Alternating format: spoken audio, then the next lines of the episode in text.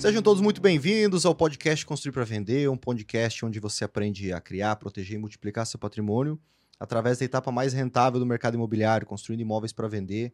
E no episódio de hoje você vai entender as regras, se houve mudanças, como funciona o financiamento imobiliário para aquisição de terreno de construção, para construção em terreno próprio, para você construir imóveis para vender em 2024. Pois é, teve algumas mudanças nesses últimos tempos, né? E pode ser que seja viável, pode ser que não seja mais viável, mas nós vamos entender exatamente nesse, nesse podcast quais são as perspectivas para 2024, se tem recursos, se não tem, como está o funding para o mercado imobiliário. E, e, antes de eu apresentar quem vai falar com a gente sobre esse tema, deixa eu avisar você, talvez você já garantiu a sua vaga, talvez ainda não, para o Domus, para o CP8 Summit, né? Agora a gente ainda está na transição de marca, então ainda às vezes a gente esquece que, que a Domus deixou de ser Domus e passou a ser CP8. Mas o CP8 Summit vai ser um evento presencial que nós vamos fazer em São Paulo nos dias 30, 31 de agosto e dia 1 de setembro, agora de 2024.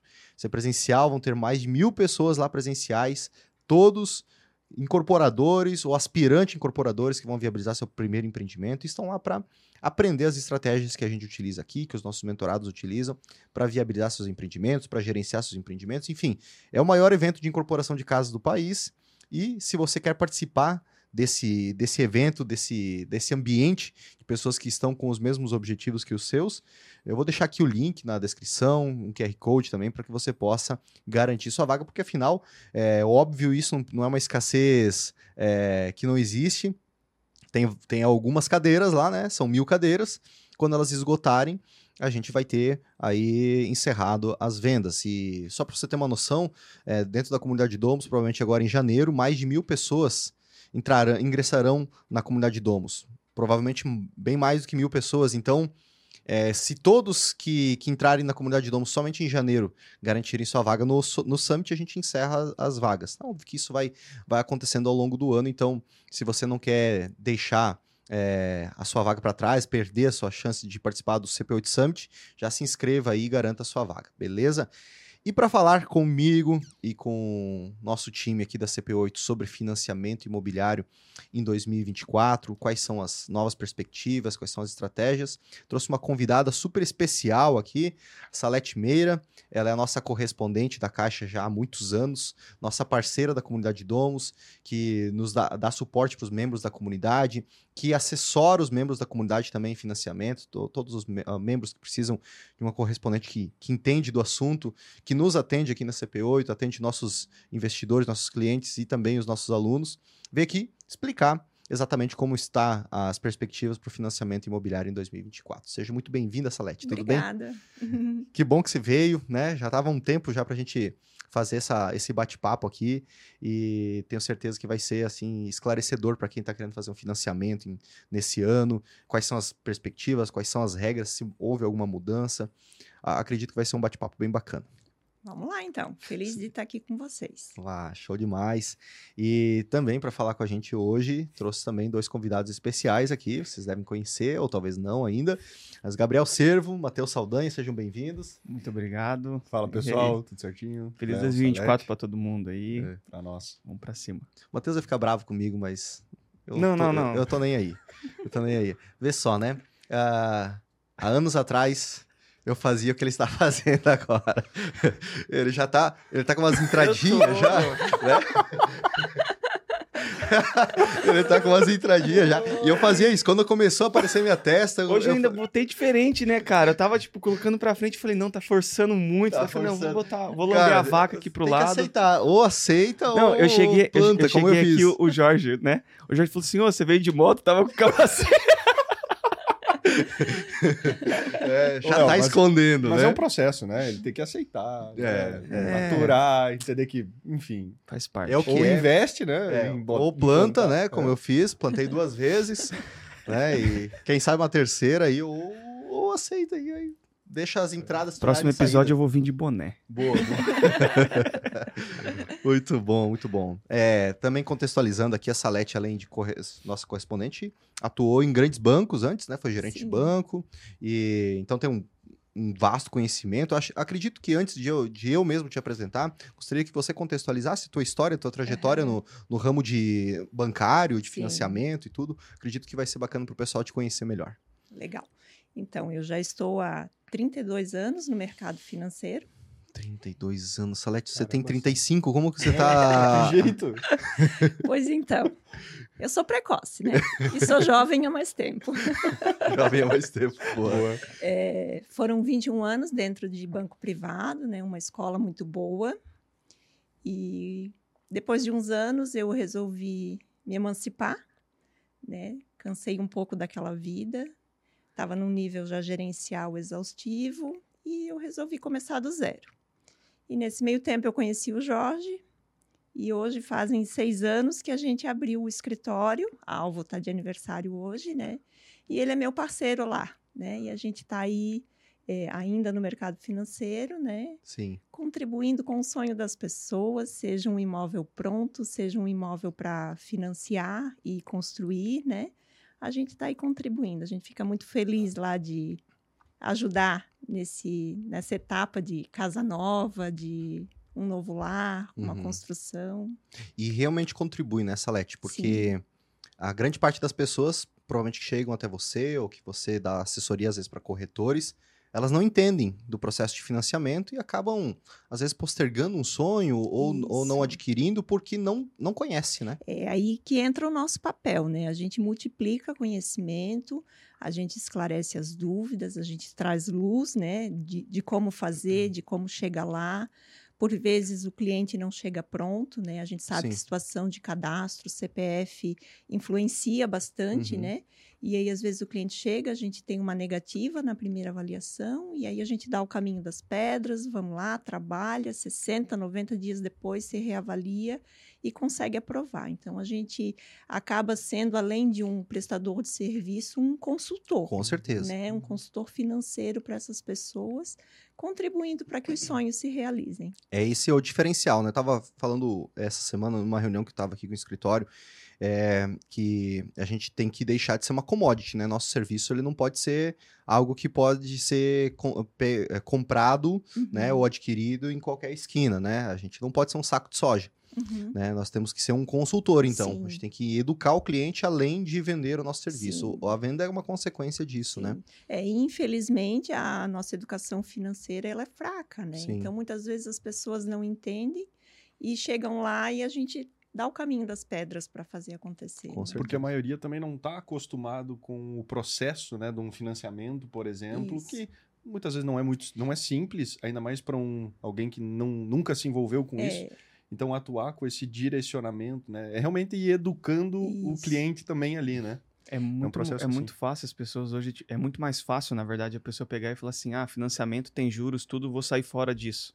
né? uhum. É E a pessoa não para para fazer contas. Isso. Ela não para para colocar o dinheiro no tempo e Isso. verificar tudo isso, né? Exatamente. Então é muito mais fácil. Ah, não. Banco, financiamento, burocracia, juros. É um monstro na cabeça da pessoa, da grande parte da população, e aí acaba aqui, né? É isso aí. Exatamente, cara. Desmistificar, né? Com Sim. certeza. Aconteceu essa semana, inclusive, né? A Salete me deu uma mão ali numa, numa, num tema da, da Aline, né? Minha esposa tá expandindo o negócio dela. É, pegou a sala do lado, daí tem que reformar a sala, e ela tá há anos já sem, é, sem sacar a FGTS. Ela trabalhou numa multinacional, é, foi acumulando um certo recurso lá e pô, tá parado lá, né? Uma perda fixa, né? 3% ao ano FGTS contra, é, sei lá, 10% da renda Uhum. fixa, 12%, ela tá perdendo dinheiro. Só que ela não sabia como sacar e aquilo ficou. Daí a gente pensava de um ano para outro, nossa, temos que sacar aquele dinheiro, né, Léo? Ela falava, putz, mas tem que colocar em algum imóvel que a gente for comprar, alguma coisa assim, e ficou. Foi ficando, foi ficando, foi ficando. E daí agora ela adquiriu essa outra sala, e aí vai reformar, tem um investimento, e aí, poxa, ai, seria bom aquele, aquele recurso agora, né? E aí a gente foi pesquisar, e aí tem uma opção de antecipar FGTS, com uma taxa considerável de antecipação, porque é uma empresa que ela meio que trava o teu. vai, vai sacando todo ano e, vai, e te antecipa todo o recurso futuro, né? É, e, mas aí eu entrei em contato com a Salete para ver sobre esse tema. E falei assim: deixei lá na agência. Ela foi lá na agência e ela encontrou uma, uma, uma, uma cláusula lá com, com, com o time da Caixa de que se a pessoa está há muitos anos inativa, Três anos. três anos, Isso. três anos inativa do FGTS, eh, ela pode fazer o saque integral do Isso aí. valor. Então, tipo, a gente tava imaginando assim que ia ter um desconto de 25% do valor, né? A gente, no nosso orçamento tava assim, ó, tem X lá Uhum. e vamos considerar aqui 25% de desconto aqui que vai ser a- o adiantamento, o adiantamento, vai ser uma perda financeira O aqui. real. E a princípio a Aline vai conseguir fazer o saque de- do aí. valor integral, né? Então, a Aline vai, vai entrar em contato Aí contigo, sim. inclusive, lá pra, pra, pra te convidar lá pro estúdio, lá, porque a gente ficou muito grato por isso Será aí. um prazer. É, bacana. E vê só, então é um. A gente não tinha esse conhecimento. E, a- e através de um correspondente, através da Salete, a gente teve isso aí. Isso se replica a qualquer, qualquer coisa, né? A- a- se replica também a, um financiamento de aquisição de casa própria, um financiamento de construção. É, inclusive, você talvez está com o FGTS, deve estar pensando, putz, estou há anos inativo aqui, posso fazer o saque também. Conhecimento é libertador, né? Isso. E a- antes de a gente entrar em- em- nas perspectivas de 2024 sobre financiamento de aquisição de terreno em construção, construção em terreno próprio, Sim. que são modalidades que nós utilizamos aqui na CP8, que a gente ensina os nossos alunos da comunidade Domos, na mentoria Alavanca também, a gente direciona eles para fazer financiamento, para construir uma casa para venda. Antes de a gente ingressar nesse, ne- nas perspectivas para 2024, acredito que vale a pena a gente contextualizar os principais pontos, né? É, do financiamento, dessas modalidades de financiamento, quais são as principais regras, assim, para que quem ainda não conhece elas possa é, entender antes da gente aprofundar no, no tema, né? É, eu acho que o mais importante quando você resolve construir, né, é buscar saber o tamanho do teu crédito. Então é legal procurar um correspondente, importante que seja uma pessoa que conheça do produto, porque ele é um produto cheio de detalhes e eu digo sempre que o contrato não termina quando assina, né? Ele termina quando a gente finaliza a obra. né? Então é nesse momento que ele finaliza. E aí a gente vai acompanhando até o final. Então, você precisa conhecer o seu orçamento, né? Ah, eu tenho X de crédito aprovado e em cima disso você consegue desenhar o seu projeto, né? Valor de terreno, valor de obra, entender se você vai precisar adicionar renda, né? Uma parceria, talvez, um investidor, para conseguir viabilizar o seu projeto, né? Uhum. É, uma vez feita a aprovação, se passa pela Caixa, uma análise gerencial, porque o correspondente ele é um prestador de serviço e quem administra os contratos são a Caixa. Então, o gerente da Caixa vai nos dar autorização para seguir com a montagem desse dossiê. E a última etapa do processo é a gente, de fato, montar, assinar e seguir com esse contrato, né? Legal, legal. Também é interessante a gente abordar para quem está ouvindo, nos assistindo, é que essas modalidades elas são para pessoa física, né? Isso, isso mesmo, pessoa física. É, então, se você tem uma incorporadora, tem uma, um CNPJ, você pode até utilizar, mas daí para imóveis comerciais, né? Para um imóvel comercial, por exemplo, se a CP8 quer fazer a sede dela, Uhum. a gente consegue utilizar a aquisição Isso. de terreno em construção? Não via correspondente. Não via correspondente. O atendimento via correspondente é sempre CPF. Ah, Quando a gente trata de pessoa jurídica, aí é o gerente da caixa interno, pessoa jurídica, que vai tratar. Uhum. Mas existe essa possibilidade, né? Existe. Financiamento Existe imóvel comercial, né? Isso, para sede, né? E Uhum. aí é, é o gerente lá que vai tratar. Ah, bacana. Então, se você está pensando em construir uma casa, seja para morar, para você morar com a sua família, seja para você eventualmente vender no futuro, né? Tem que ser na pessoa física. Esses, essas são ah, uma, da- uma das travas já para se considerar. E quais são os programas da Caixa que tem para fazer esse tipo de financiamento? Hoje nós temos a construção financiada em terreno próprio e a aquisição de terreno e construção. Beleza. A construção em terreno próprio é. O cara pode estar tá parcelando com a loteadora e, e fazer esse financiamento de terreno próprio? Precisa estar quitado? Como que funciona? É, o que classifica terreno próprio a matrícula já está no nome da pessoa e Uhum. livre de ônus. Então, Uhum. se ele ainda estiver com um financiamento direto com a loteadora, a gente faz aquisição de terreno e construção. Que aí esse saldo que ele tem junto à loteadora, a gente paga a loteadora, né? E aí passa eh, com o contrato da Caixa, que é um contrato que tem poder de escritura pública, né?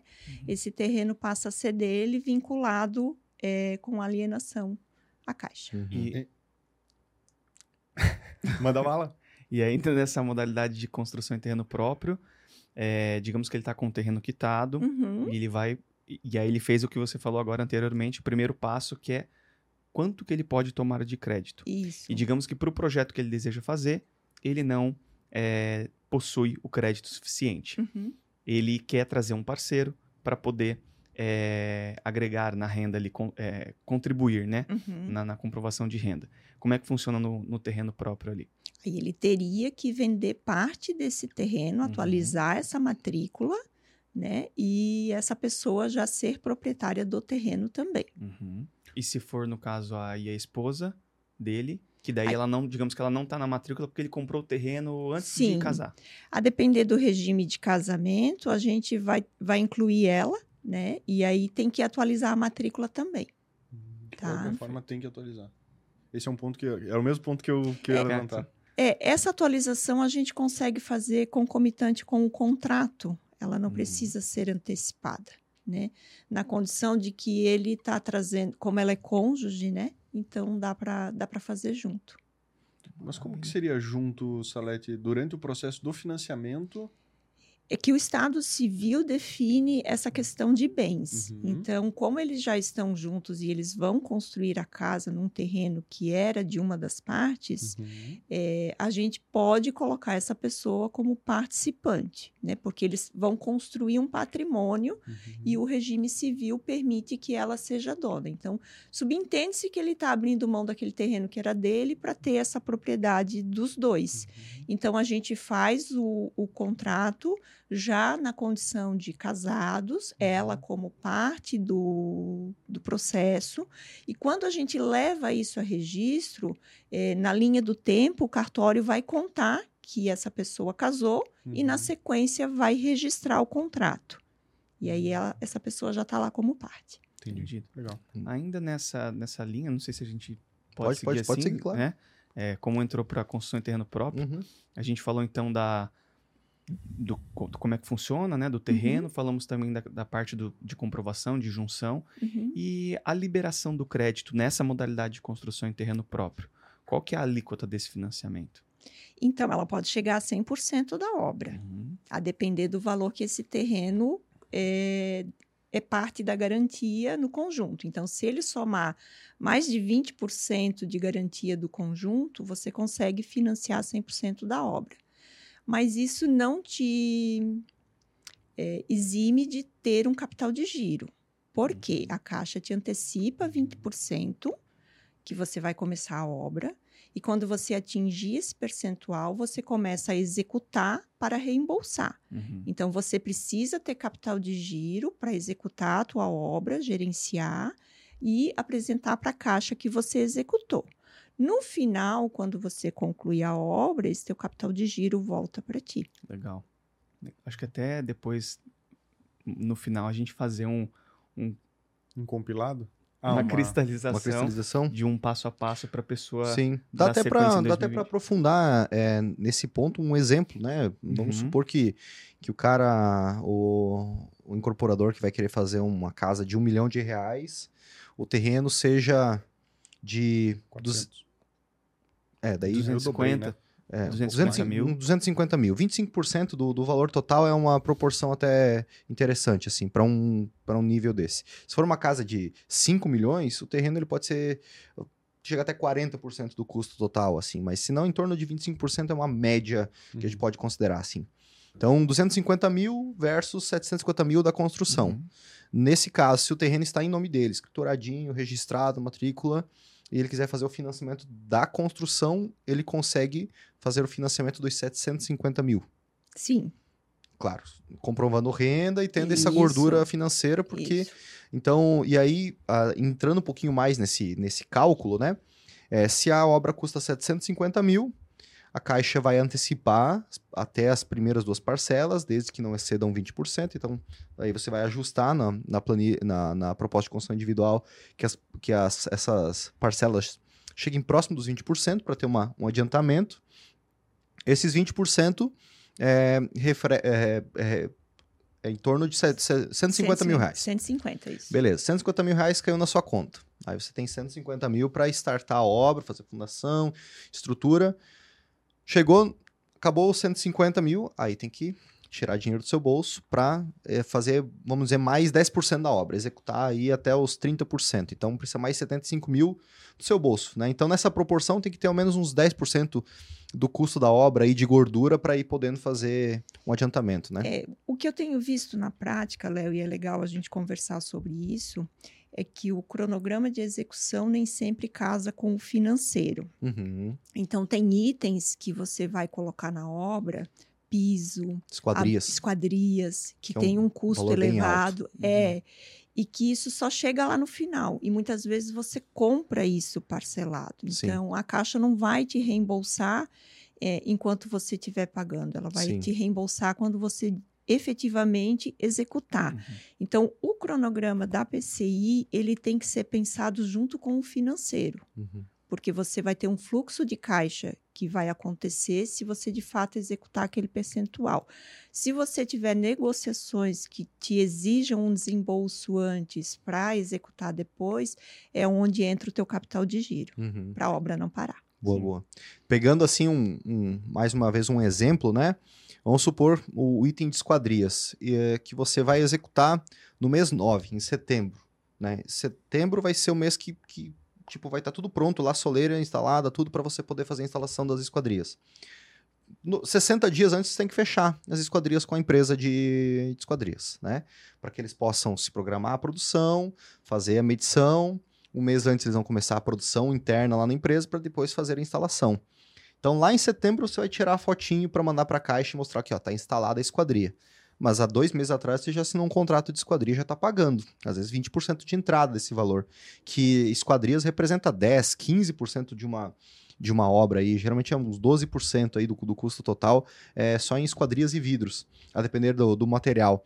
Então é um valor bem relevante, que uma parte desse valor vai ser adiantado por você, para que depois a Caixa possa te reembolsar desse valor depois que as esquadrias estiverem instaladas. E claro, às vezes você tem uma negociação com essa empresa de esquadrias que você vai pagar, começou a pagar no mês 7, e aí tem seis parcelas aí, você vai até no mês no mês 12, mês 13 de execução ali, você consegue fazer um parcelamento. Então você também vai ter um vai ter o recurso todo da caixa no mês 9, quando você tirou as imagens, tirou as fotos lá da, das esquadrias instaladas tem todo o recurso das esquadrias, mas ainda tem parcelas dela para ser paga. Então, essa gestão financeira do fluxo de caixa é bem importante aí para que, que o investidor ele não fique sem, o recu sem recurso né, para poder dar sequência é, na obra. Né? Se gera atraso, tem que reprogramar, isso tem custo. Uhum. Né? Então, é importante pensar isso na hora de montar a PCI. Né? E aí vale muito a experiência do responsável técnico que vem junto nesse uhum. processo, né? Em conciliar com quem está começando, né? Muito bom. Tu vê, não é uma questão de tipo que eu vou ter que tirar uh, recurso próprio para aquele empreendimento. É, enfim, me veio aqui que é realmente uma questão de planejamento e gestão de caixa, né? Porque o recurso vai vir logo lá na frente, Isso. pela caixa. A caixa vai reembolsar uhum. e tudo mais, mas é, uma, é um planejamento mesmo. A parte, isso é inclusive, é um ponto que a gente aborda com, por exemplo, com os nossos mentorados. Quando eles estão, é, por exemplo, contratando o responsável técnico que vai ser o, o que vai gerenciar, administrar uhum. o empreendimento, se ele já fez, já participou, tem experiência em, por exemplo, elaborar uma PCI. Né? Porque o responsável técnico daquele empreendimento que vai em si Sim. preencher. Então, porque é bem como tu falou, né, Celeste? A experiência do profissional técnico em ter esses, essas nuances assim para conseguir ter um, um, um, enfim, uma boa, um bom uhum. fluxo, né? Um bom fluxo de caixa do, do empreendimento. Muito bom, muito bom. E esse, é, essa modalidade de financiamento, quais são as taxas de juros atuais, em média, que a gente tem visto aí do, do mercado de, na contratação? 10,65 mais TR. Com relacionamento, consegue ter um desconto nessa taxa. E tem a taxa fixa também, que parte de 11,25 e com o relacionamento ela também tem algum desconto, né? Uhum. Mas se a intenção for vender, uhum. a referência é, faz pouca diferença, né? Se, se vai ter correção à taxa ou não, né? Sim, sim. Então a gente está falando em uma taxa quase de 1% ao mês. E além, além da taxa de juros é, essa aí é a nominal ou é a efetiva? Já é efetiva. Já é efetiva. Isso. Perfeito. Vamos trabalhar com a última linha. E além disso aí, tem outros custos o financiamento? Seguro, taxa de administração? O que, que a gente tem que pensar a respeito disso, né? É, a Caixa quer que você seja cliente, Uhum. né? É, antigamente as pessoas não eram bancarizadas, né? As pessoas não tinham. Hoje todo mundo tem relacionamento com o banco, né? É, e muito provavelmente o seu relacionamento está em outro banco, local onde você tem cartão de crédito, um seguro, um investimento. E a Caixa quer trazer isso junto, porque você está fazendo um contrato que não é um contrato pequeno, é um contrato teoricamente de Longo longo, prazo. prazo, né?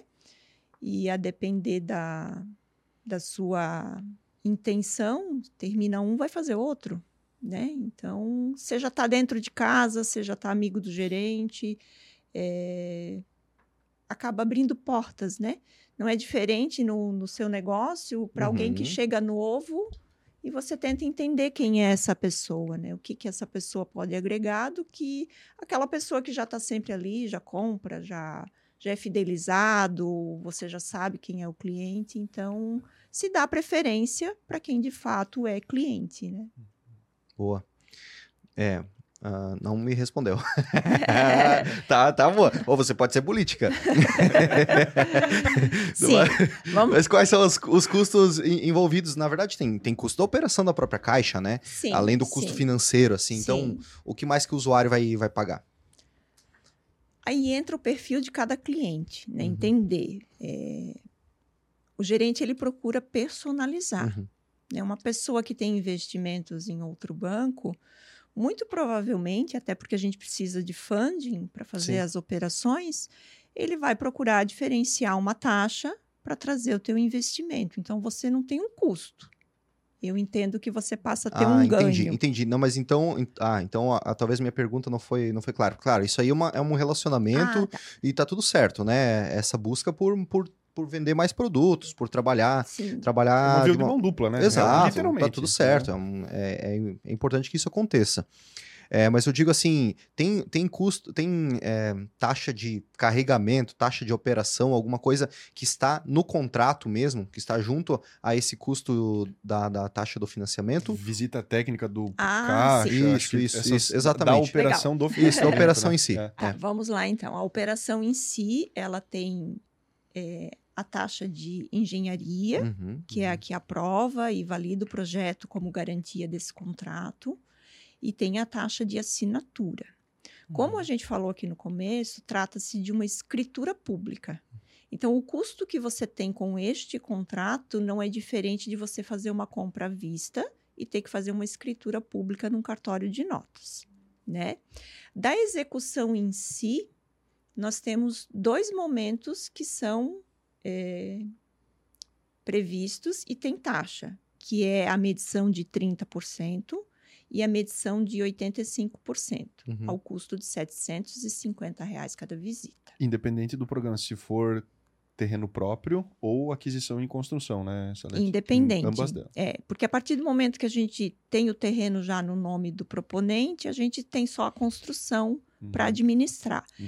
É, o que precisa ser destacado aqui é que se você for o responsável técnico da obra e o proponente, todas as medições são presenciais. Então, esse custo de 750 passa a ser mensal.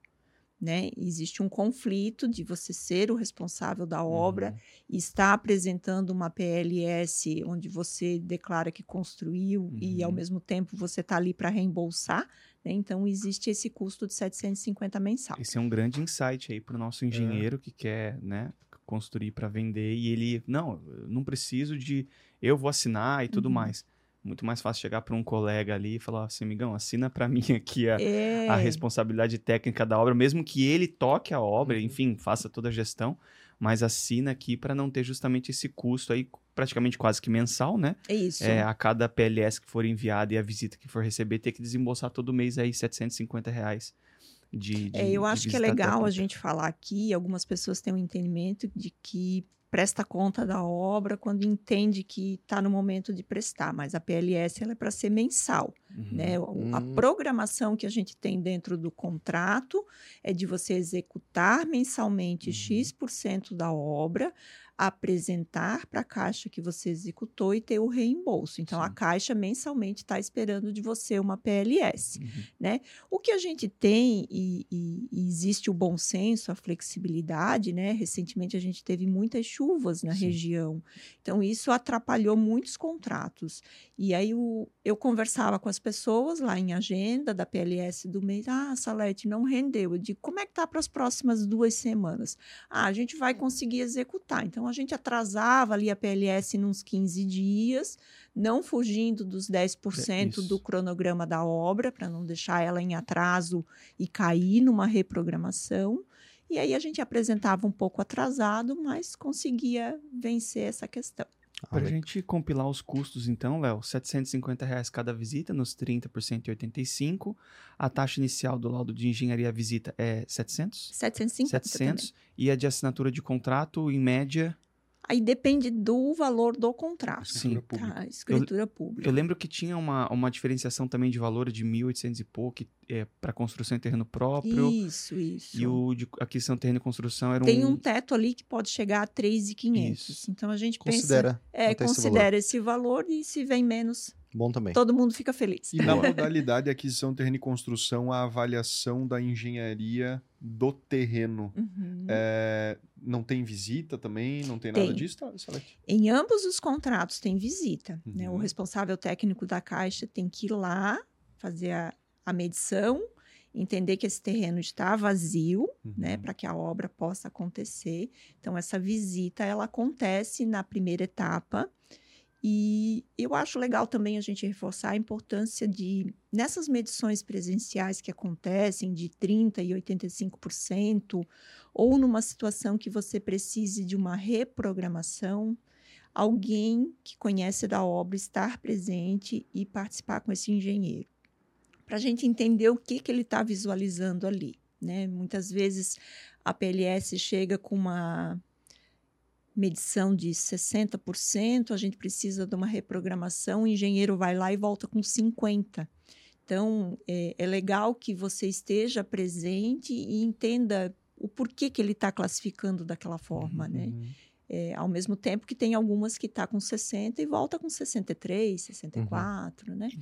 Então, existe para mais, existe para menos, mas o legal é você entender como que esse engenheiro está olhando a sua Exato. obra, né? Ou seja, a Caixa avalia o caso em questão mesmo, de uma forma, enfim, Sim, subjetiva, personalizada. né? Per- Exato, personalizada. Isso. Até E é- porque, Pode- só para pode ir, complementar, até porque tu falou, né, Salete, que a Caixa espera mensalmente que a gente envie uma PLS, né? Isso. É, mas que ela também é, tem uma certa flexibilidade, eu acho que exatamente pela nossa circunstância, que é a obra. É. né? Isso. Ela- Por ser então ela- artesanal, né? É, Sim. então ela, ela pesa isso, né? É. Sabe que a coisa, muitas vezes, choveu, não dá para aplicar É. tal coisa, não dá para fazer um, um reboco, não dá pra fornecedor que atrasa uma Exato. entrega, né? Uhum. Por isso dessa flexibilidade, né? Isso. Legal. É o bom senso, né? É. Exatamente. E além também dessa importância da, da visita, da, da presença do proprietário, do proponente ali, né?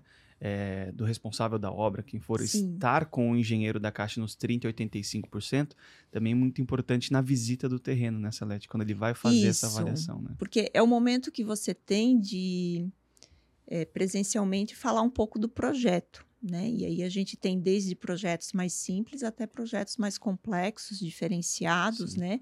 Então é, é, é legal ir lá e perceber como que ele viu tudo que a gente apresentou documental, né? Às Uhum. vezes essa sensibilidade não chega para ele e aí você faz uma conversa presencial dando mais informação para ele poder decidir no fechamento desse laudo, né? Sim. Uhum. Boa. Boa, boa. Maravilha. E além dessa, desses pontos aí, a gente tem uma trava de valor mínimo ou máximo a ser financiado? Eu digo em relação a, a, um, a um valor. Pode ser financiado du- 200 mil, 200, ah, do- ah, 10 milhões... O contrato mínimo é 50 mil. 50 mil. Daí para cima, o céu é o limite. Isso é o Desde limite. que a sua A renda. comprovação é o limite. É, a comprovação é o limite, né? comprovação de renda é, também é considerado, né? Talvez as pessoas não saibam, vale a pena é, levar em conta isso, é, sempre com base na renda bruta familiar, né, Salete? Isso, isso. Então, até 30% da renda. Embora 30% eu nunca vejo acontecer. Geralmente a trava está um pouco menor do que os 30%, né? Em torno de 25% da renda. É que por um bom tempo a gente trabalhou com a Price. e a Price tem essa trava do 25% e ela financiava 80%. E no ano passado a Caixa restringiu a 70% na Price. Então hoje a gente tem projetado mais as simulações para saque, uhum. que financia o 80%, uhum. e aí a trava chega no 30%. Né? Ah, entendi. Porque para quem está fazendo um financiamento de terreno em construção para ou aquisição de, de construção em terreno próprio para construir essa casa para venda, faz mais sentido utilizar Price, né? Sem essa trava antes, né? Isso. Porque a price você vai ter aí um, um, uma, uma parcela igual do começo ao fim. E com isso, é diferente da saque, que você vai ter uma parcela maior no começo e menor no final. Se você tem uma parcela maior, é, o, o limite de financiamento seu é com base na, na sua renda familiar. Né? E aí você pode comprometer até 30% da sua renda. Se a parcela é maior, você já comprometeu aqueles 30% uhum. da sua renda com a parcela. Mas na price, como a parcela é menor, você consegue financiar um valor um pouco maior para atingir uh, para atingir né, os 30%. Só que agora com essa trava, dá elas por elas ou a SAC está melhor, inclusive. E também é, a questão do, do desembolso, né, da exposição de caixa. Na SAC acaba que por você ter as parcelas um pouco maiores ali no início, é, digamos parcela que... Parcela um pouco maior também. Né? Exato. Né? Parcela um pouco maior no início, então você vamos, tende a ter Vamos olhar uma... o copo meio cheio.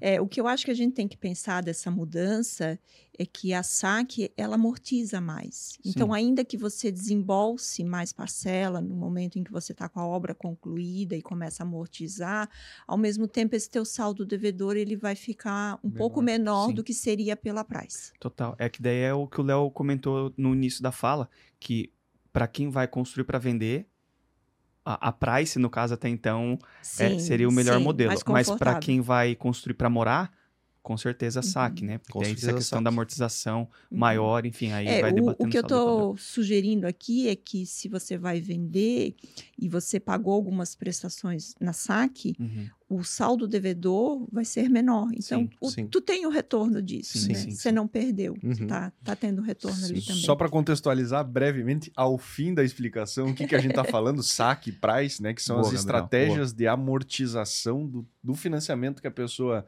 é, colocou, né?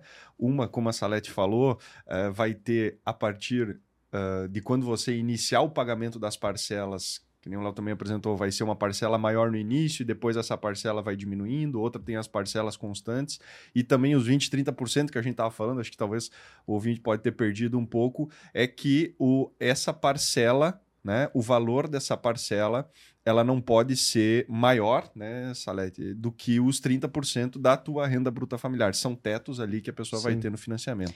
Então, só para. Você pode pegar isso, depois voltar de novo para poder ouvir e ter. É, essa questão do 30% e 25% de comprometimento da renda efetivamente comprovada, é, é legal considerar o que já existe no teu CPF. Então, assim, se você tem algum comprometimento de renda já com financiamento de carro, moto, algum empréstimo pessoal, esse, esse teto que a gente pode chegar do 30% e do 25%, ele pode ser comprometido porque o, o banco já entende que você tem um uhum. compromisso e aí a aprovação ela fica condicionada a uma parcela menor do que seria o, o teto. Legal. Com qual, só para finalizar, com qualquer outro instituição financeira, né? Isso. Isso que... até foi uma dúvida que apareceu uma vez na sala. Ah, eu tenho um financiamento, isso aqui é de um carro, de uma moto, tá, tá, tá, tá. tá.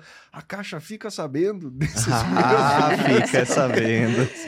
É, a Caixa e qualquer outro banco. Qualquer outro banco. É, é. O que, que acontece hoje, né, dentro do nosso mercado financeiro? O Banco Central, ele centraliza a informação então, no fechamento do mês, os bancos fazem o seu balanço e eles pegam a foto de cada cliente e mandam para o Banco Central. Então, nessa foto vai o seu endividamento, os seus compromissos. E essa foto é replicada para todos os bancos, que se chama o registrato, está lá no site do Banco Central. Qualquer pessoa pode acessar, é legal você tomar conhecimento, né? E consultar lá e verificar. E tem outras informações, como chave Pix, é onde você tem conta aberta, onde você tem conta já encerrada. É bem legal de acessar e você conhecer um pouco mais do, do seu cadastro. Ou seja, ela leva em conta a renda bruta familiar, mas olha ali essas, se você tem esses Outros Isso, financiamentos, os outros. Os, os BRIC, exatamente. E hoje pode fazer mais de um financiamento na pessoa física, é, supondo que a pessoa tenha comprovação de renda, ela consegue fazer mais de um contrato, é, seja dois, dois contratos de aquisição de terreno em construção, seja ela tem o financiamento da, do imóvel dela, do apartamento dela é, ativo e, e ela quer fazer mais uma casa, ela consegue fazer isso? Não, não consegue. Hoje nós temos uma trava para os produtos de construção financiada. Uhum. Então, se você já tem um financiamento ativo de um imóvel pronto, você vai conseguir fazer aquisição de outro imóvel pronto, se a sua renda assim permitir, de um terreno. Então, alguns alunos da Domus que têm procurado a gente, que a gente identifica o financiamento ativo, e aí a gente está falando de financiamento ativo na Caixa, se for outro banco, Isso. não é impeditivo, é, tem optado por comprar só o terreno, muitas vezes. Uhum. Né? Porque, às vezes, o, o desembolso que você teria para quitar esse contrato que está ativo é muito grande e não é interessante. Uhum. Né? Então, ele busca o terreno nesse caso. Ah, interessante. E é, e é importante a gente fazer, abrir um parênteses aqui, que tudo que a gente estava falando pode ser que semana que vem a Caixa vai lá e fala assim, ah, agora é assim, né? Porque vai tendo essas alterações, são otimizações naturais de um banco, qualquer banco faz isso, né? Conforme a, a, as taxas de mercado, conforme recursos, né? que tem disponível no mercado, conforme também eles vão aprendendo com, vão criando uma casca mais grossa com os, os malandros que vão fazendo financiamento, né? Então eles vão aprendendo e falando assim, pô, isso aqui me dá muito risco, vou cortar isso aqui, isso aqui não é atrativo para o banco, estrategicamente no longo prazo, isso aqui, é, né? Uh, enfim, é, por exemplo, uma trava que nós tínhamos há algum tempo atrás era um limite de financiamento, né? Podia fazer o financiamento, sei lá, até um milhão e meio, né? Um contrato de até um milhão e meio em algum, algum sistema assim. Isso deixou de existir depois de um tempo. Sim. Acho que foi só, um, foi só uma janela de tempo muito curta, né? É a gente depende de matéria-prima, né? E quando ela está curta, hum. essas restrições aparecem. Né? Sim. E por falar em matéria-prima, né? Money. é, como que está a previsão de, de caixa da Caixa? Então. Como está o fluxo de caixa da Caixa? É, a gente viveu um ano muito louco, que foi 2023, né? E do ponto de vista de números, a Caixa não fechou a torneira. A Caixa continuou emprestando. Verdade. O que aconteceu é que os outros bancos deixaram de emprestar. É, ou passaram a ser mais seletivos e reprovaram alguns créditos, e essa demanda que não aconteceu nos demais bancos veio para a fila da Caixa. Então, a gente acabou tendo uma fila para atender cliente num período de é, escassez de recursos, né? Mas a Caixa procurou de toda forma manter as coisas acontecendo, né? Os números em 2023 foram maiores do que em 2024, de, perdão, 22. 2022, se emprestou mais do que foi no ano anterior mas infelizmente não deu conta de todo mundo, já que o custo do dinheiro estava caro uhum. e os outros bancos deixaram de emprestar. A Caixa buscou captação em LCI, né? E da LCI ela emprestou para o financiamento habitacional a um juros menor, então de certa forma. Ela perdeu dinheiro? Perdeu dinheiro, uhum. né? Você Sim. capta mais caro e empresta mais barato, né? E essa fila já foi maior. Hoje a gente está com isso bem mais tranquilo. Mais tranquilo, né? Até porque o cenário vem mudando, então eu acho que as coisas vão se, Sim. se encaixando e tudo deve voltar à normalidade dentro Sim. de alguns meses. Né? Esse tema vale a pena a gente explorar um pouco mais aqui no podcast sobre recursos.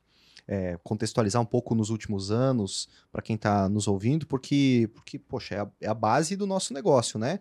A gente tem, no caso, na incorporação imobiliária, talvez duas matérias-primas. Uma é o terreno, né? A, a, a, construção em si, o nosso produto, mas sem recursos a gente não, não faz o negócio acontecer. Dá para construir sem recursos próprios, Exatamente, né, Léo? Mas, não sem, mas não sem recursos, exato. É importante que as pessoas entendam isso. E se a gente olhar para os recursos que, que são o principal, principal fonte né, para financiamento, mais barato, que é a poupança, é, nós, nós vivemos aí nos últimos anos uma diminuição dos recursos da poupança, né? A gente estava em 2021, se eu não me engano, com mais de 800 milhões, segundo a BCIP, né? Uh, 800 bi. bilhões, aliás. É, eu acredito que os 800 bi era talvez, talvez, é, não é só o recurso na poupança dos brasileiros, mas o recurso disponível para o SBPE, e aí pode ser que eu esteja equivocado nesse, nesse tema, mas esses são dados, qualquer um que acessar o site da BC baixar a planilha, lá vai conseguir encontrar esse, essa informação. E foi diminuindo esse valor. Nós estamos provavelmente, eu acho que fechou em, do, em 2023, na faixa de 715 bilhões de recursos na poupança. Então teve uma diminuição, é, 70, é 85 bilhões, é, é grana Ao pra mesmo caramba. tempo que não parou, né? Continua se fazendo os contratos, ainda que com é, um prazo mais esticado para acesso ao recurso, né? Porque o contrato efetivamente ele só existe quando a gente tem a, o bloqueio desse valor naquele CPF, Sim. né? Que seja para pagar o terreno, seja para construção, você só emite contrato quando o recurso está ali reservado para aquela pessoa, né? Não só não parou, como historicamente aumentou. Sim. Ele talvez ele tenha diminuído o volume de, o, aliás, ele, ele diminuiu de 265 bilhões é, contratados em, no somatório de 2022, ali meados, para 160, 160, 180 bilhões em 2023. São dados aí da, do FIPZAP, é, um, e, e, junto com a... É, o FIPZAP, exatamente. Apesar de ter diminuído, esse é um volume bem maior do que 2019. Se a gente olhar pré-pandemia, né? a gente pega esse histórico porque é um, foi um marco. um marco ali, né? Que balançou todo o mercado, bagunçou e tal. Só que da mesma forma, a poupança tem muito mais recurso. Está com 715 bilhões, tem menos do que 2021 ali, mas tem muito mais do que 2019. 2019 tinha, tinha 600, 600 e alguma coisa, ainda tem 100 bi a mais do que 2019. Né? Mesmo com uma taxa básica de juros, a Selic, a, batendo aí de agosto de 22 a 23 em 13,75.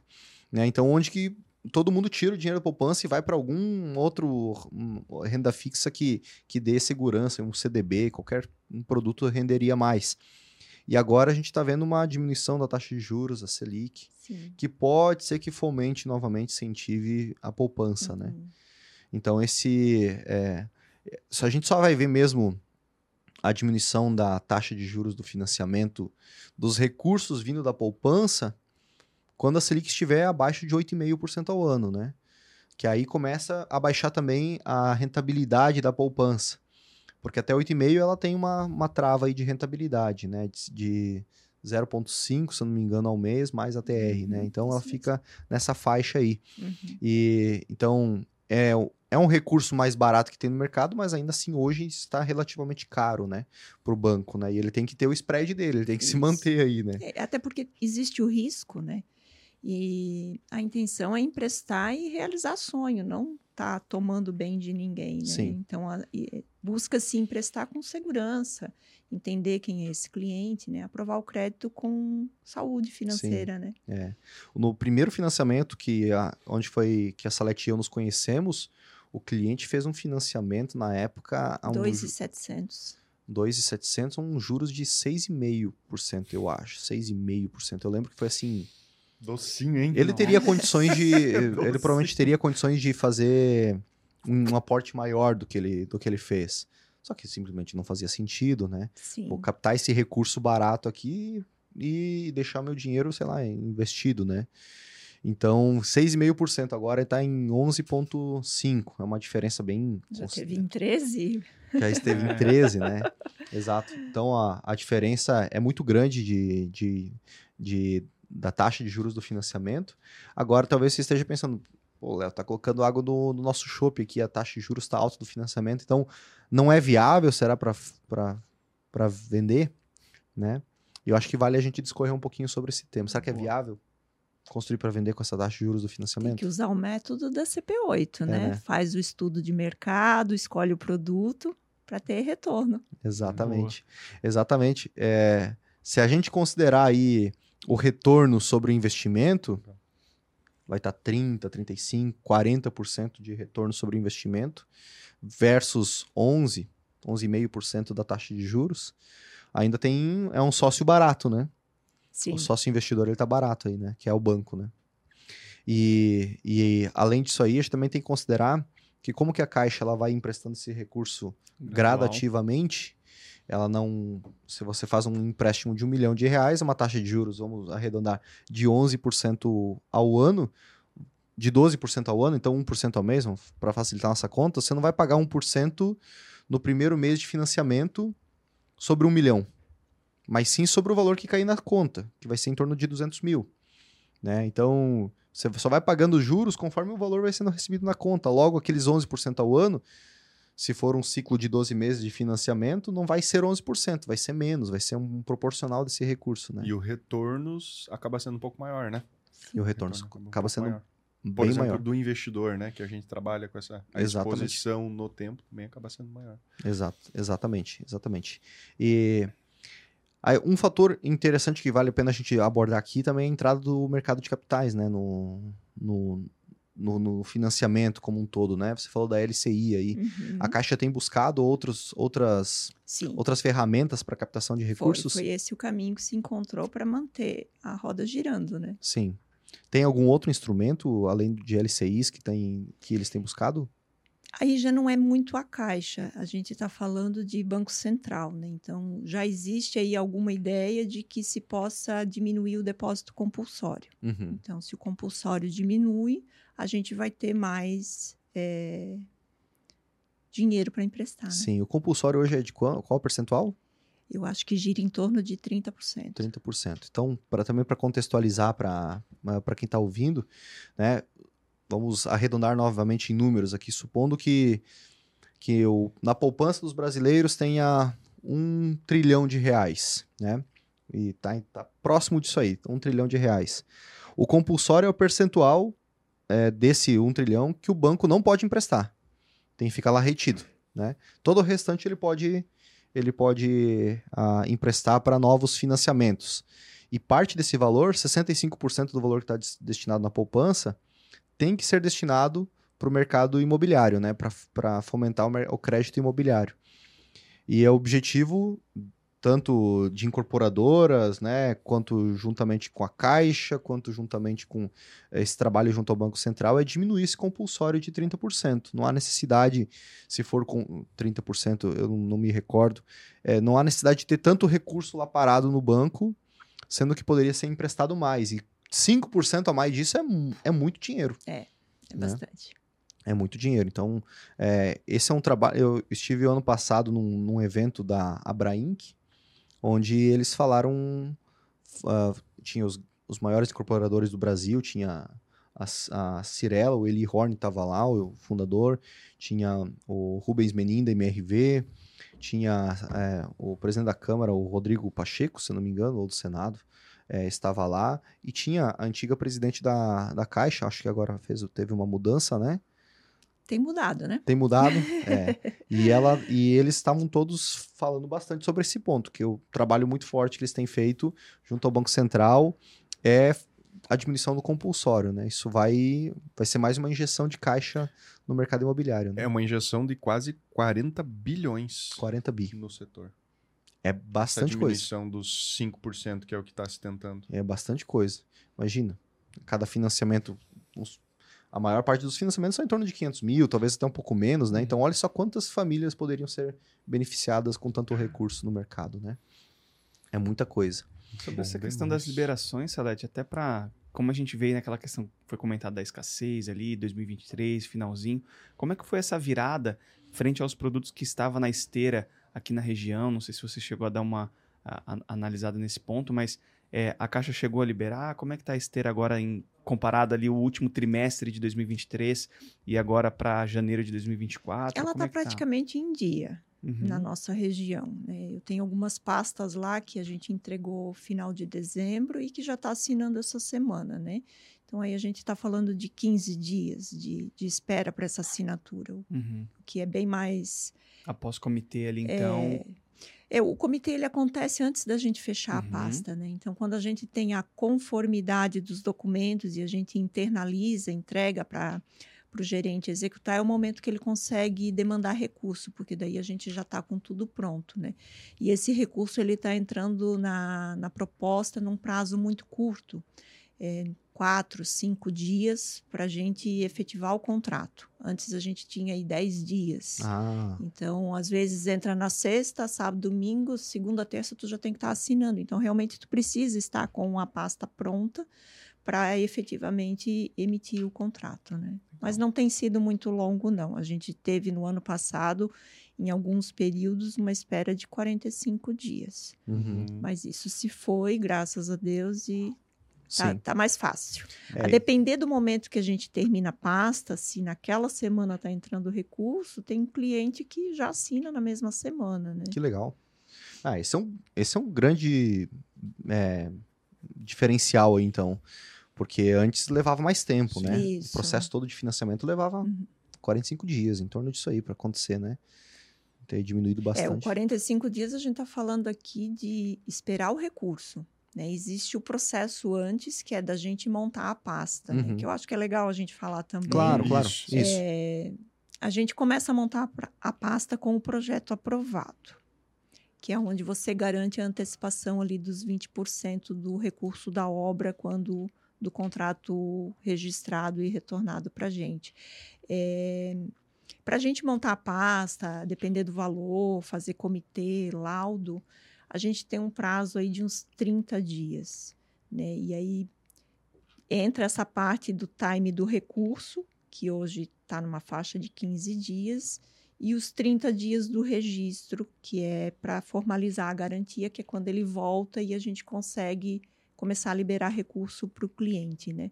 O que tem que considerar aí nesse prazo de 60 a 90 dias, que seria o trâmite do projeto aprovado é o tempo que você leva na sua praça para aprovar esse projeto na prefeitura. Sim. E aí a gente vê assim universos muitos, muito diferentes, né? De praças que levam seis meses para aprovar um projeto uhum. e praças que em 40 dias o, se tem aprovação e se consegue evoluir para a contratação. Então, só para só pegar esse para nós deixar bem didático para o pessoal isso que é, beleza tem a questão da aprovação do projeto né que isso. aí vai depender não depende de um, de um trâmite da caixa é com as prefeituras locais é o externo né? né mas a partir da entrada com o projeto aprovado isso. até por exemplo uma assinatura de contrato e liberação de um crédito está girando em torno de quanto 60 a 90 dias 60 a 90 dias né isso é o, é o trâmite interno nosso interno né? até porque uh, a gente sabe né Léo, Matheus, que os alunos né, da comunidade, da mentoria, assim por diante, eles já iniciam esse processo um pouquinho antes, que é quando está fazendo a simulação uhum. de, um, de um investidor, né, entrando, faz um contato com a Salete, por exemplo, para fazer a simulação de crédito de um pessoal ou de um, de um investidor. Enquanto o projeto está tá, tá se desenrolando ali, correndo, para depois, de fato, uh, contratar. Esse é só um ponto que eu queria ver, Salete, a questão do, do da simulação do crédito. A gente tem duas formas de fazer ele, né? Ou direto com o correspondente ou pelo site da Caixa, né? Isso. É, tem diferença entre um e outro? É, o que muda é a, a forma de apresentação Sim. que a gente tem, que o nosso é um sistema interno que é onde a gente já faz a operação também. Então ele tem uma carinha diferente, né? Então se você vai fazer o uso do simulador externo, você tem que ficar atento ao correto preenchimento ali das informações e ler as opções que ele te traz. Então, você vai ter, às vezes, ali a opção do SBPE com poupança, com TR, com taxa fixa. Então, uhum. Então, você precisa entender uhum. um pouquinho disso uhum. é, para poder fazer a escolha mais adequada. E uhum. aí entra um pouquinho do entendimento do perfil de cada um, né? Uhum. Eu sou mais conservador, eu quero uma taxa fixa, a gente já fez contrato assim. Né? O cliente que vai pelo tradicional, que é a TR, que oscila pouco. Oscila pouco. É, e a poupança hoje, para construção financiada, ela não está disponível, mas é um contrato que você também assume um risco. Né? Então, uhum. porque ela tem uma variável ali que pode chegar a uma trava aí de 11 algum, alguma uhum. coisa, a depender do momento e da Selic, né? Então, tem que, tem que ter atenção nisso. Mas a TR é o que normalmente todo mundo usa, né? Ou seja, se você não domina muito TR, taxa fixa, busca um correspondente, né, cara? Porque daí, de fato, vai ter. Ou seja, pelo que eu entendi, Salete, a simulação em si é a mesma. É a mesma. O que vai mudar é a, assertividade da informação é. posta lá. Que daí, é se você tem um, como a Salete trabalha, que é praticamente uma consultora, né? Entendendo a situação da pessoa para colocar os dados para que fique a melhor forma, o financiamento se enquadra da melhor forma para ele, né? A simulação vai ser mais, mais assertiva. Então, Exato. É. E, e, até é, vai ser um ponto, né? Logo a gente também passa o contato da, da Salete, caso uhum. alguém queira queira entrar em contato e fazer o processo de financiamento junto com, com a Salete aí. É, mas antes disso, só para a gente é, finalizar alguns pontos você vê perspectivas desse ano de a gente ter recursos para fazer financiamento? É, como que está a, a, perspectiva também interna da, da, Caixa em relação a isso aí? Está tranquilo assim?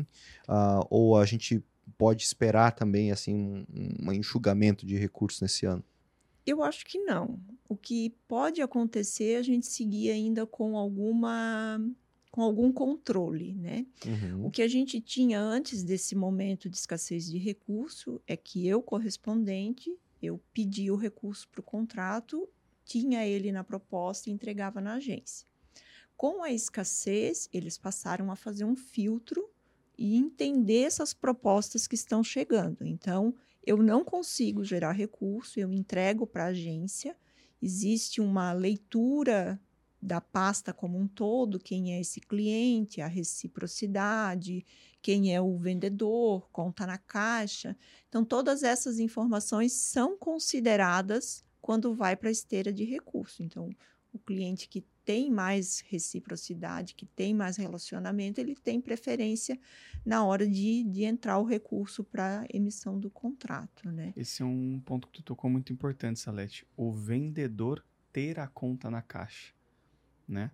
É, principalmente para a modalidade de, de aquisição de terreno e construção. É, na mo modalidade de construção financiada, uhum. ela é obrigatória. Uhum. Né?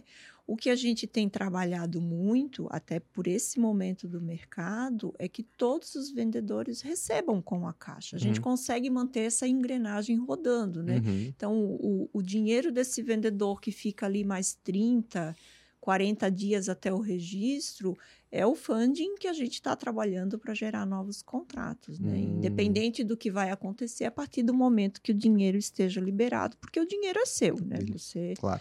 Então a gente tem feito essa e graças a Deus as pessoas têm têm entendido o momento e são acessíveis, né? A conta que se abre é uma conta poupança, sem custo. E uhum. por vezes acaba virando cliente também, a depender da, da intenção e da finalidade desse recurso que entra na conta, acaba às vezes ficando com a caixa como cliente. Boa, boa.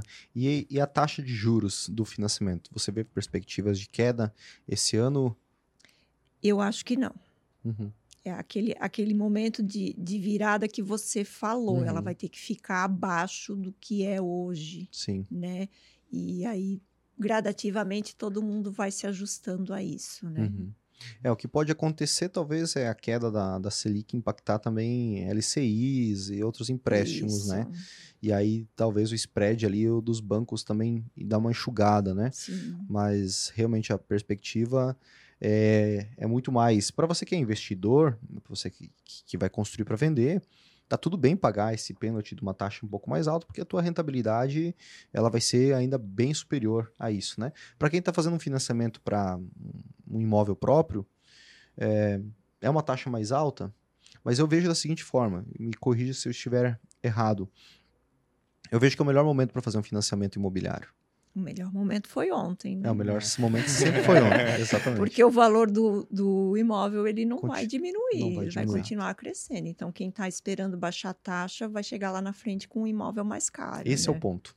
Esse é o ponto. Talvez hoje, com a taxa alta, a grande maioria das pessoas, o que, que ela faz? Ah, eu não vou fazer financiamento agora, porque a taxa de juros do financiamento é muito alta, eu vou pagar uma parcela muito alta, não sei o quê, então eu vou esperar a taxa de juros do, do financiamento baixar. Uhum. Então, só que hoje, como grande parte das pessoas estão fazendo isso, é, tem menos gente adquirindo imóvel. Logo, quem está vendendo está mais suscetível a uma negociação, um desconto, uma flexibilização, aceitar permuta, né? É, dar um 10, 15% de desconto. Hoje é possível. Só que quando a taxa de juros do financiamento estiver mais barata, esse cara vai estar tá cobrando mais. Todo mundo vai estar fazendo financiamento. É. E esse cara falou: não, Agora não tem mais esse desconto. Inclusive, eu aumentei 20% o valor Quem decide sou eu agora. Exatamente. E é, é esse o preço. E, e, a conta que tem que se fazer, é, em especial para imóvel pronto, e o pensamento que, que a gente tem que ter é que você não vai levar 25, 30, 35 anos para pagar esse imóvel, né? Se você der uma pesquisada, você vai ver que, em média, é de 10 a 12 anos que as pessoas quitam. Então, os juros que, se você pegar a prestação e multiplicar por 35 anos, não é aquilo que vai acontecer, você vai pagar muito menos, né? E, por outro lado, existe um movimento da sua renda crescer, né? Você vai ganhar mais e a parcela vai ficar ali naquele tamanho. É a tendência, pelo é... menos, né? Isso é o que se espera, né? a gente trabalha para isso, né? para ganhar mais. E tem mais um ponto também, que supondo que agora ele esteja fazendo um financiamento numa taxa de juros mais alta, é, conseguindo um desconto, conseguindo uma negociação desse, desse imóvel, daqui dois, três anos a taxa Selic vai baixar consideravelmente. Logo, o financiamento, a taxa de juros do financiamento vai estar mais baixa, mas ele vai uhum. estar com o contrato ativo e ele pode fazer aí uma Portabilidade. portabilidade do financiamento. E, existe um custo dessa portabilidade. Uhum. Hoje está em torno na faixa de 7, 8 mil reais, se não Sim. me engano, né? É, embora isso, acredito que esteja num tema de, de, de debate para diminuição desse, desse custo. Eu sei que tem, tem uma, uma busca para diminuir. É, mas da mesma forma que a pessoa sai da Claro e vai para TIM, vai para Vivo, vai para Oi, uhum. enfim vai para outra operadora, também tem como pegar esse contrato e ir para é. outro banco ou mesmo ir no mesmo, na mesma, na, no mesmo banco e renegociar. E é. Então, às vezes, a janela de tempo dessa, do pagamento de uma taxa de juros de financiamento mais cara é, é no começo é do contrato. É. Né? Depois que tiver uma diminuição da taxa, ela pode renegociar esse valor. Isso né? aí.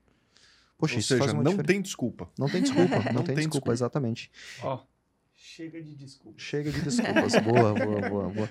E, e Salete, é, Antes de a gente saber um pouco mais uh, como as pessoas podem entrar em contato contigo, gostaria de saber se, uh, até comentar isso, né? É, muito do que a gente fala aqui, às vezes as pessoas vão com entusiasmo falar com seu correspondente, com seu gerente do banco e falam, não, eu ouvi um, assim, dá para fazer construir e tal. E aí o cara vai lá e um balde de água fria, né? É. Porque não, isso não existe, não tem como fazer, não. É, isso acontece, né? Às vezes não é por má fé do, do correspondente, não é pra, por má fé do gerente do banco, uhum. é porque simplesmente tem é regiões do país que eles destinam a energia do, da agência uhum. para um tipo de produto, né? É isso aí, é opção, né? Então, assim, a gente tem lá a carteira de, de produtos disponível e cabe ao CCA querer desenvolver e se dedicar àquele produto, né? É, você chegou lá no ano de 2020, comentou comigo quando dá aquela transação de um imóvel pronto que você estava começando uhum. a ensinar a construção financiada e se eu entendia do produto. Eu disse, olha, eu li o normativo, mas eu ainda não fiz nenhum contrato, né? Mas eu vou estudar. E o Léo saiu e eu comecei a estudar a construção financiada até o momento que ele retornou e a gente fez o primeiro contrato e junto com isso vieram outros clientes que trazem essa bagagem para a gente, né? Apesar da gente ter os mesmos pilares, que é o comprador, o vendedor e o projeto, cada processo tem as suas particularidades, né? E tudo é aprendizado, né? Então, é, não necessariamente o CCA vai estar preparado, uhum. não necessariamente ele conhece, mas aí entra a boa vontade de cada um, né? E assim como a agência também, né? É, é um produto que ele traz é, tarefas mensais para a agência e muitas vezes o gerente não conhece, não tem interesse. Então, já ouvi de, de alunos que foram na agência e ouviram que o produto não estava mais disponível. Então, Sim. a gente tem N cenários, né? Mas Sim. é buscar. Você tem que sentir confiança em quem vai te atender. Hum, maravilha. E se, se alguém que estiver ouvindo, assistindo, quiser ter um trabalho de financiamento junto contigo, você pode atender mesmo sendo fora aqui da região, tá tudo bem? A gente consegue atender sim. Legal. Esse, esse contrato vai chegar via SEDEX para essa pessoa. A gente faz todo esse trâmite, né, uhum. à distância. Uhum. É, ainda que a distância a gente é bem presente, o telefone toca, a gente atende, Exato. o WhatsApp entra, a gente responde, uhum. né? E algumas pessoas chegam para a gente, ah, eu mandei tem três dias, pedi uma simulação, não recebi ainda. Né? E a gente procura prontamente atender, né? A gente sabe que hoje a demanda de atendimento digital é muito grande, então muitas vezes sim. a pessoa manda uma mensagem de manhã, a gente responde à tarde, a depender das tarefas que a gente tem, né? Mas a gente consegue atender sim. Bacana, bacana. A Salete já atende vários membros da comunidade, principalmente os nossos mentorados, hum. em outras regiões do país, então acredito que vai poder atender você também, porque afinal a gente precisa, e, e também se não for a Salete, pode ser um correspondente da sua região, é, mas desde que, desde que o cara manje dos Paranauê, né? Se for para, tipo, tem, muito, tem muitos detalhes, né? Precisa de realmente uma consultoria, não é só fazer a ponte entre agência e, e, e, o, e, o, e quem está fazendo o contratante Sim. do financiamento.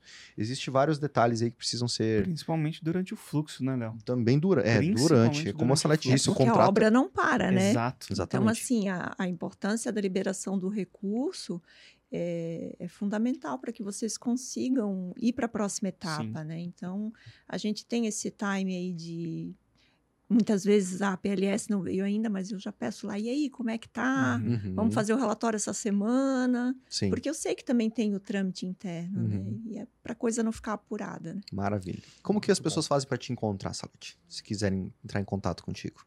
A gente tem página, né? A gente tem Instagram e tem o nosso WhatsApp lá que uhum. recebe todo mundo.